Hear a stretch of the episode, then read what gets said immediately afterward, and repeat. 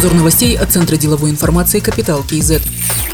Парламент одобрил внесение изменений в законодательство по налогам. В документах говорится о проведении налоговой амнистии физических лиц по списанию сумм пени, которые числятся на лицевом счете по состоянию на 1 апреля текущего года. Чтобы воспользоваться амнистией, надо оплатить недоимки до 31 декабря текущего года. Это касается налога на имущество, транспорт, земельного налога. Временно освобождаются от уплаты земельного налога аэропорты. Также устанавливается лицензионный сбор за право занятия микрофинансовой деятельностью, деятельностью на финансовом рынке филиалов банков, страховых компаний. При этом исключается исключается действующий регистрационный сбор.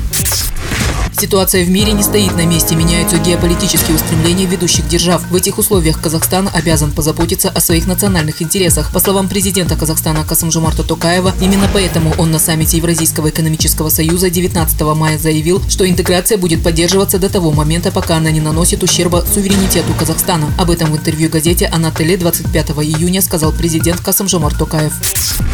Букмекерские конторы будут работать в специальных игорных зонах в Алматинской и Акмолинской областях. Кроме того, букмекеров обяжут принимать ставки только на спортивные события для обеспечения прозрачности в исходе события и прав игроков. Такие поправки в законодательство одобрили депутаты Сената. Из правительственного варианта документа по предложению депутатов исключены нормы об открытии дополнительных трех игорных зон в Казахстане.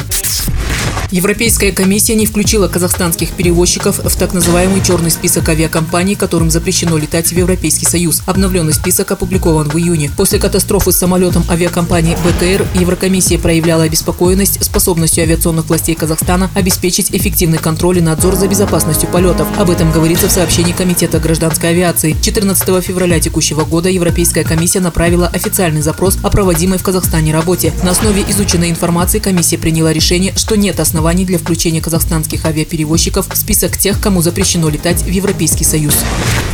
В Казахстане сменился министр здравоохранения. Вместо Ельжана Бертанова назначен Алексей Цой. Его кандидатуру одобрили депутаты Мажилиса. Алексею Цою 43 года. В разные годы работал в Центре восстановительной хирургии и трансплантологии, Национальном научно-медицинском центре, Центре внедрения современных медицинских технологий Управления делами президента. Руководил медицинским центром Управления делами президента. Был вице-министром здравоохранения. С 22 июня занимал должность первого вице-министра и исполнял обязанности министра.